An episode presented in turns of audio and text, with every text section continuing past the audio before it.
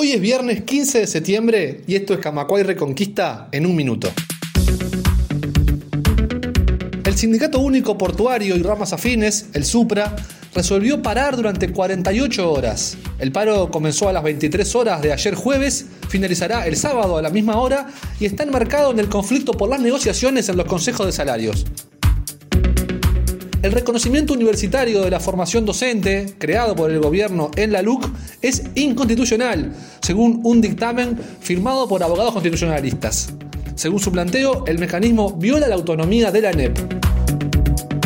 Según denunció un edil departamental, la Intendencia de Florida intenta obstruir la investigación de un desvío de materiales de construcción destinado a obras comunales jerarcas se llevaban materiales en sus autos particulares y la Intendencia de Florida presionó para que se retirara una denuncia penal. Más información en.